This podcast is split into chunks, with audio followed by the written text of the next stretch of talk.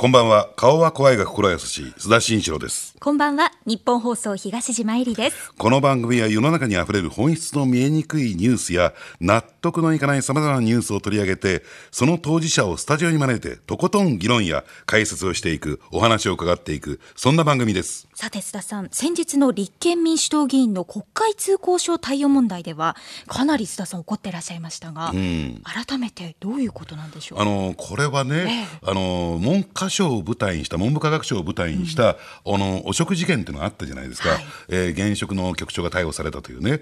でじゃあそもそもねその汚職事件のまあ言ってみれば仕掛け人というのかな政治ブローカーっていうのが出てくるんだけどもなんでそんなねわけわかんない人間がねあの国会やあるいは議員会館やあるいは、えー各省庁ね役所自由に出入りできたのか自由に出入りできたからこそそういった汚職事件があったんでしょうと、でそれをね調べていくとあの野党の立憲民主党の国会議員がその通行証を貸していたっていう問題が出てきたんですよ。だからそれはおかしいでしょうと、えーきちんとそれを、えーね、事実関係を明らかにして謝罪すべきところは謝罪しなさいと。場合によってはこれ贈収賄にも問われるような話なんだからという話をさせていただいたのが1点と、そしてもう一つがねあの大手マスコミがそのことを知っていながら全くね報道しようとしないんです。今日にまで全く報道してません。国会でもこれ質問されてるんだけど、だからそういうマスコミの姿勢もおかしいなと思ってですね、まあ、えーいろいろと話をさせていただいたということなんですね。マスコミのあり方はねこの番組でも何度も声高に須田さんおっしゃってますよねそうなんですね。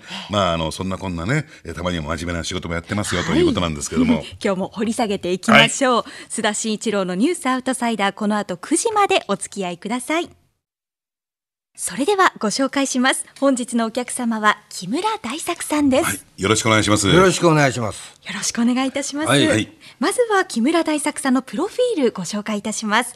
木村さんは1939年生まれ、東京都のご出身です。都立蔵前工業高校卒業の後、東宝撮影部にカメラ助手として入社されて、あの黒澤明監督の組に配属されました。その後、数々の作品に携わり、撮影監督として日本アカデミー賞19回ほか、監督として21回だ。あ、21回。大変失礼いたしました。一番間違っちゃいけないところじゃないですかそうですね。上回り21回。そして監督として7つ余りの受賞をなさって、2003年には紫綬褒章も受賞されています。伝説のカメラマンとして逸話の多い監督でいらっしゃ10るん年にですね。旭日小綬賞っていうのをもらってるよ。えあさらに、あ大変一番間違っちゃいけないところじゃないか失礼しましたもうプロフィールに収まりきれませんねそして最近で言いますと公開中の時代劇「ちりつばき」はその映像美としての評価が高い作品になっています。はい、まあ今日はそんなですね、言いたい放題の監督にちょっと登場を願ってですね、あのまあ木村さんに、ええ。ーいろんな思い出話や、えーまあエピソードと言ったらいいんですかね、あるいは最近の映画界にこんなことを言いたいぞっていうことを伺っていきたいと思うんですが、その前にですね、あのプロフィール見ていて驚いたのは、あれなんですね、都立蔵前工業高校を卒業してから東宝撮影部なんですね。そうなんですでこれね東京の人間以外は知らないと思うんですが、蔵前工業って名門中の名門ですよねこれ。工業学校としてはね。ねうんとんでもなく名門のと東京工大の、あの、あれだからね。そうなんですようん前身は東京工大だから。ええうんえー入った時はね、ええ上から15巻ぐらいで入ったんですよ。いや一夜漬けの試験勉強して。ねただ出る時はべビリから、ブービーだね。ビリから2番目だって。うんそれで、結局、うんもう親父がね、高2の時亡くなってね、大学行くとかそんな余裕ないんで、えー自分の下に3人も弟がいて、俺長男な、ええ。ななんか働かなきゃいけないえ。でいろいろ就職試験受けたんだけどね、まあ名前言っちゃまずいのかな、まあ、いろいろの会社受けたの、ええ。ー11個、全部落ちたんだよ。あそうですか。でその頃さ昭和33年だから、長嶋茂雄が巨人軍に入った年よ、はいはい。その頃は映画界まだ良くてね、ええ。ー観客動員がさ1年間で12億人超えてたんだよ。ね今1億5千だからね、あー人が足んなかったわけ、でそこから応募が来てたんで受けてみたら、えまあこう18歳の時からこんな調子だったんだよ俺は。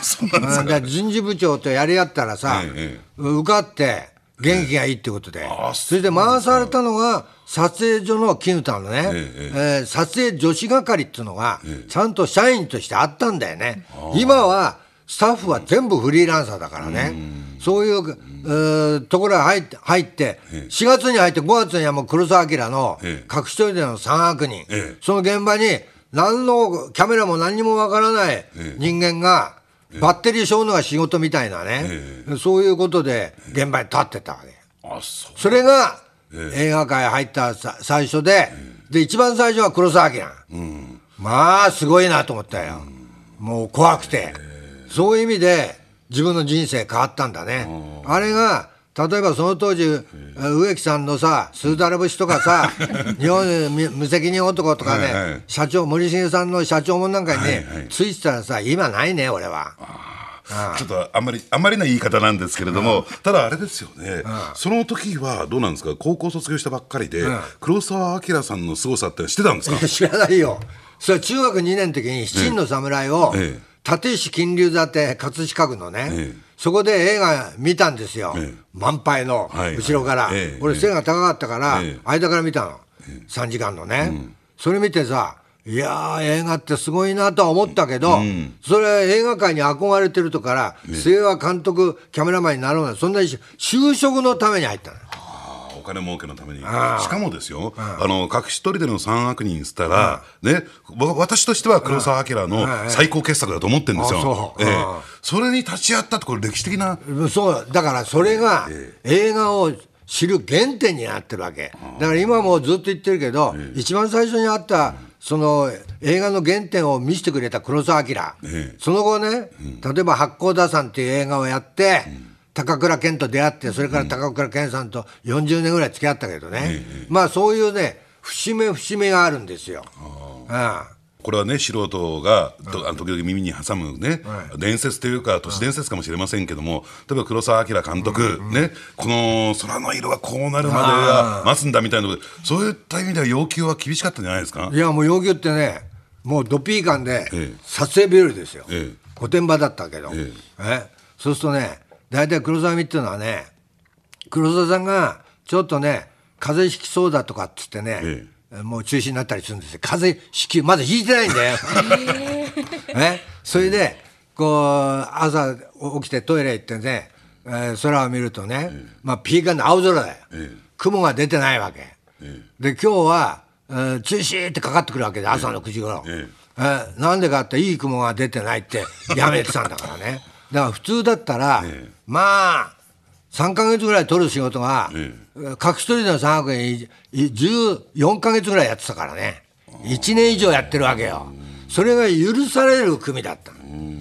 なんぼお金使ってもさ、まあ、会社の偉い人はもう早く取ってくれって言いに来るんだけど、そんなの相手にしないもんね、うん。そういうまあ、えー最後はあんまりあのお金を残す人じゃなかったから、でまあ、大変だったんだけど、ある人に、えー聞いたらば、えー映画であんだけ贅沢してんだからね、個人は おお金なくたっていいのよって言った人がいるけど、あなんかあのこれもちょっと小耳に挟んだんですが、あの八甲田山の撮影ではなんか、あの海に入ってなんかあ海じゃない。湖だよ。あ湖に入って。山の映画だか。らええ。十和田湖だよ。ええ。十和田湖の中に。入って撮影いやそれはなんで入ったかっていうと、結局さ岸辺にさこういうシーン五徳っていうのあるんだけど、それにキャキャメラ据えれば水面舐めて撮れるんだけど、えーすいません。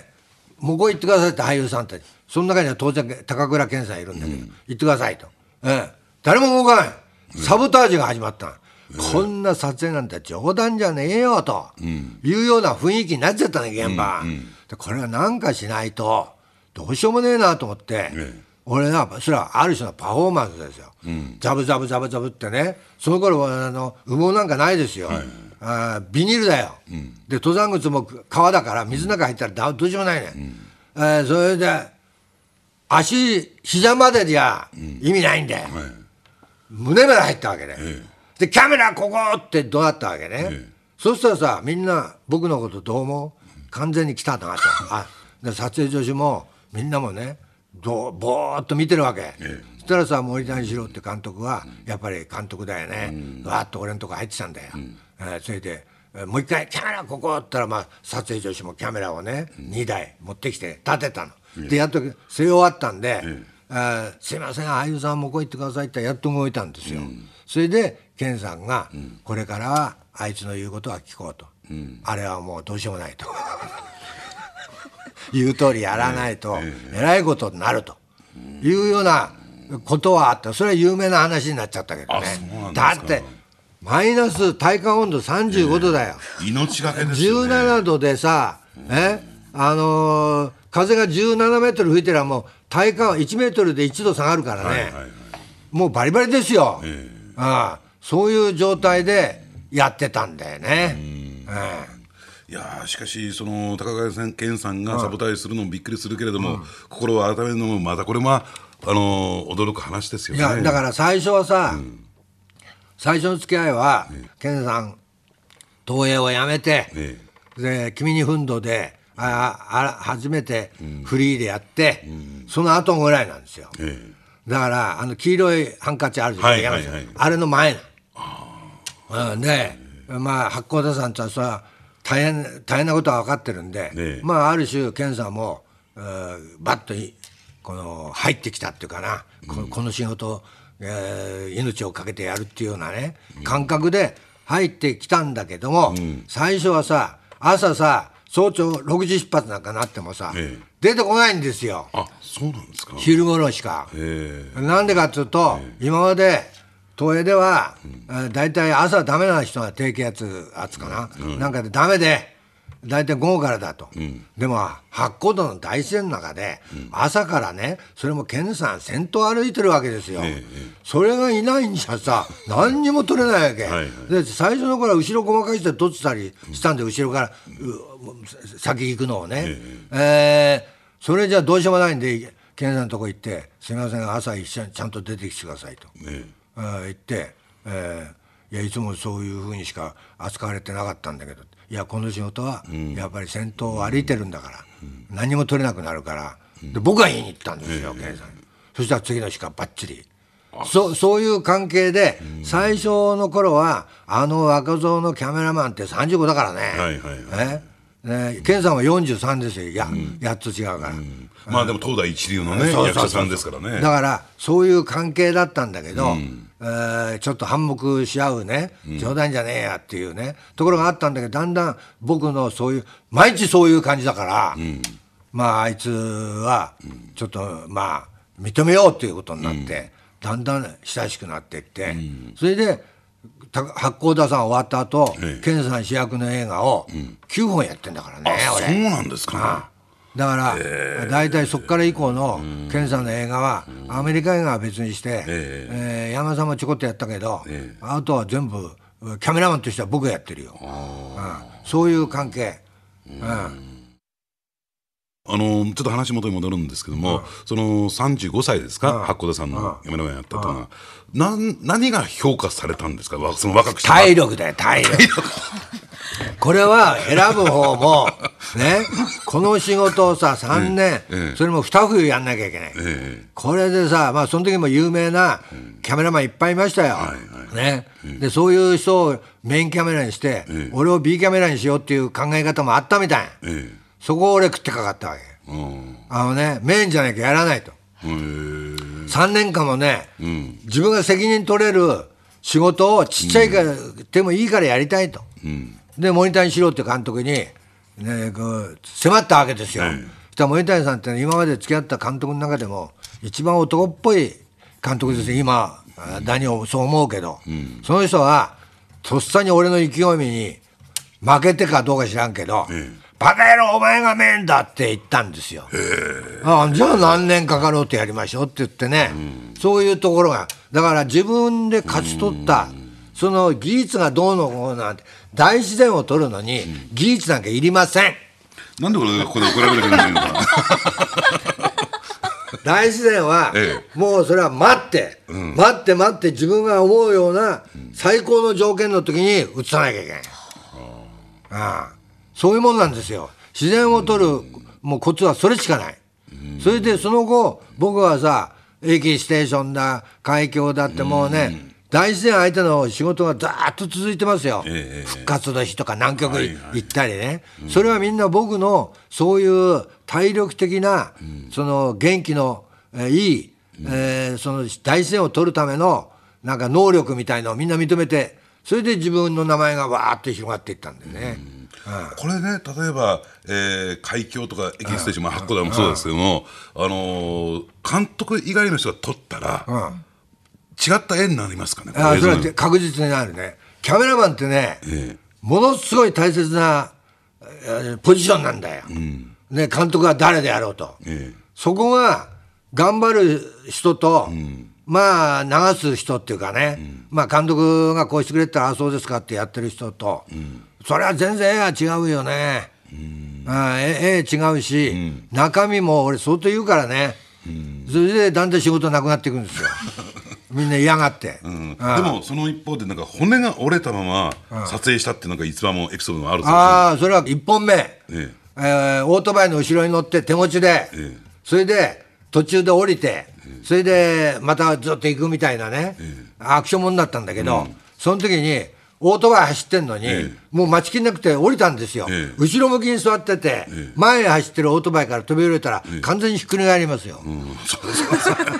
え？それでバーンっつって、えーこっちの複雑骨折肘、右手を。あうん。あでその時は新人だったから、ええ。それで休んだら誰か交代来ますよ、ええ。そうすると自分はこれからキャメラマンとしてなんかお点を残すから、三角筋っつって、ええ。三角筋でうそれで手手持ちやってた、そういうところあったね。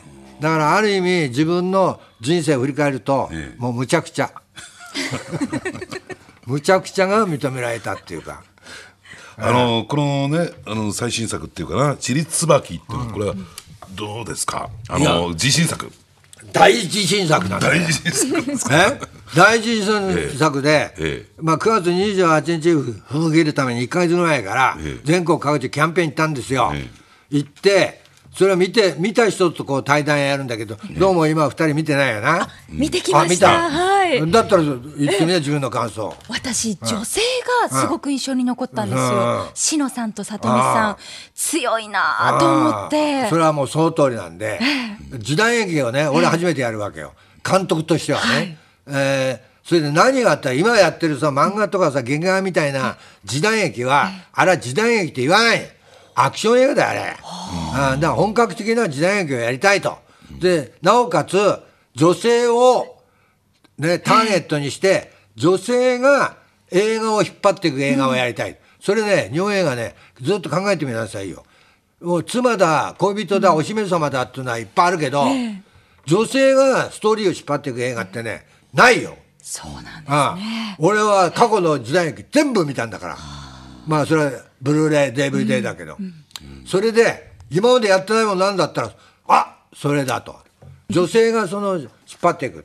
えその中に、岡田准一がいる瓜生俊兵衛、えー西島秀俊、池松壮亮みたいのをうまく配置してね、そうやって、えー本格的な時代劇らしい時代劇を撮ろうと思って、これうまくいったと思ったんですよ。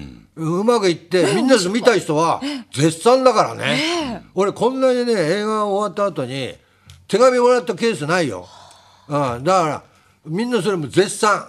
で、評価も絶賛してるよ。うん、だから、これで今年の秋から来年にかけてさ、日本の賞がいろいろ選ばれるじゃないか。それに選ばれなかったらね、もう日本はダメだね。そうですね。ね、あの、そういう意味ではね、あの自分ではやったーと思ったんですよ。でそれをやるきっかけがその羽室凛さんの原作を読んでて、その原作のストーリーとかなんとか、ね、お家騒動で、あー今更こんなのやってもしょうがねえなと思ってたんだけど、その瓜生俊兵衛岡田准一が大切なものに出会えればそれだけで幸せだと思うとおりますってセリフがあったんですよ。これで映画できると思ったの。なんでかって言ったらさ自分の人生にぴったりなの、大切な人に出会ったわけで、黒澤明をね、高倉健橋本忍、森谷四郎古畑康夫とかこう並べたらきりないんだけどそういう人たちに出会って今自分がいるんだっていうのは、年取るとねものすごい実感があるわけ、ああそこだったなあそこだったなって人生の節目、だからそれは僕のあの出会った人はさ超有名人ばっかりだけど一般の人でもさ確実に自分のそばにこの人すごいなっていう人いると思うんだよ。そういう人に教えをこうとかじゃなくてねその人を見続けるっていうことがその自分のためにものすごいいいことだと思う。だからそこがシンクしたんで映画化したんですよ。ああね、あのでもその件ってね、あのそういった映画監督にしても、あるいは、えー、舞台演劇の演出家であるとか作者にしてもね、この一言、このワンシーンをなんか描きたい、大体そこから始まるみたいですね。そうですね。それがあの時間を取って、その描いていく、でそれが相手に突き刺さるかどうか、伝わるかどうかっていう、そのね、からくり言っちゃだめじゃないですか、そうすると。いやいや、でもさ、これは高倉健さんが、僕が一回ある質問したんですよ。なんで出る映画を選ぶんですかって言ったら、いや、自分の言いたいセリフがあったら、受けるなるほどね。それで、じゃあ、それがなかったら、どうするんですかって。いや、そう言ったらスタッフだね。それは監督とかスタッフね。その人たちが自分がやりたい人だったらやると。それもなかったらどうするんですかって。言ったら、それはやらねえよ。って言って。そういう、健さんはそういう人生を。で俺もそれを見習って生きてるね。ああやっぱりそういうせこのセリフがあるから俺はこの映画をやるんだと、うん、自分の生き方に賛同できるようなセリフがあったらやるよ、うん、僕ね今いろいろ監督とかキャメラやってるけど、うん、一番好きなのは映画作り、うん、映画を作ることに命かけてるっていうね、そういう感じだね。うん。ちょっと最後にね、伺いたいんですが、日本映画、どうなりますか？大丈夫ですか？あのね、どうなりますかってさ、僕はもうそろそろ人生終わるんだからね。よく言ってんだけど、もう人生の週末を歩いてるわけですよ。持ってもあと、持って最大持って、あと5、6年だよ。だってお前来年80でしょ？うん、85、6。だけど焦っちゃいけないと思ってるわけ。自分が本当にやりたいと思うものをやるってことだよね。だからそういう意味では、あの自分が、あの、だんだんその、今の世代の人ね、僕より年下のだいぶ年下の人たちが、に迎合するような映画を作りたいとは思わないね。わからないし。みんなさ結構な人がさ、若者のための映画、作ったりしてさ、結局見に来てない、えー、だから「ちりつばき」も、映画そのものは素晴らしいのに、俺が監督やってるから 見に来ないのかなとかいろんな悩みが出て、それに負けず。今日も結構元気に喋ってるね。すごいね。いつまで喋るのか分かんないけど、お話したいと思いますけど。もう永久に続くんだよ、これ。ぜひね、あのまあ、こういう監督が作ったってことで、ね、リスナーの方もちりつばき、見に行っていただきたいなと、え思います。いや、それとあれだよ。来年の4月には、ブルーレイとか DVD 出るんだよ。それをいっぱい買ってくれると、僕のところにも少し入ってくんだよ。じゃあいっぱい買うように、これも言ってきます。ありがとうございました。はい、ぜひ、チリツバキチェックしてください。ということで、お時間いっぱいになってしまいました。もう終わりか。はい、はい、そうなんです。またぜひ、番組にいらしてください。はい、お願いします。木村大作さんでした。ありがとうございました。どうもありがとうございました。須田さん。逸話だらけの回になりましたね。いや、逸話だらけの回はいいんだけど、なんか疲れた。本当に。で人間ね、あのああいうふうに年取りたいね元気にね。いや本当ですよ、ね、パワフルに、えー、熱量がすごかった、はい、はい、パワーをすべて吸い取られて。ねもう今日とっとと帰りたい僕は。本日のお客様木村大作さんでした。来週もどうぞお聞きください。お相手は須田慎一郎と。日本放送東島えりでした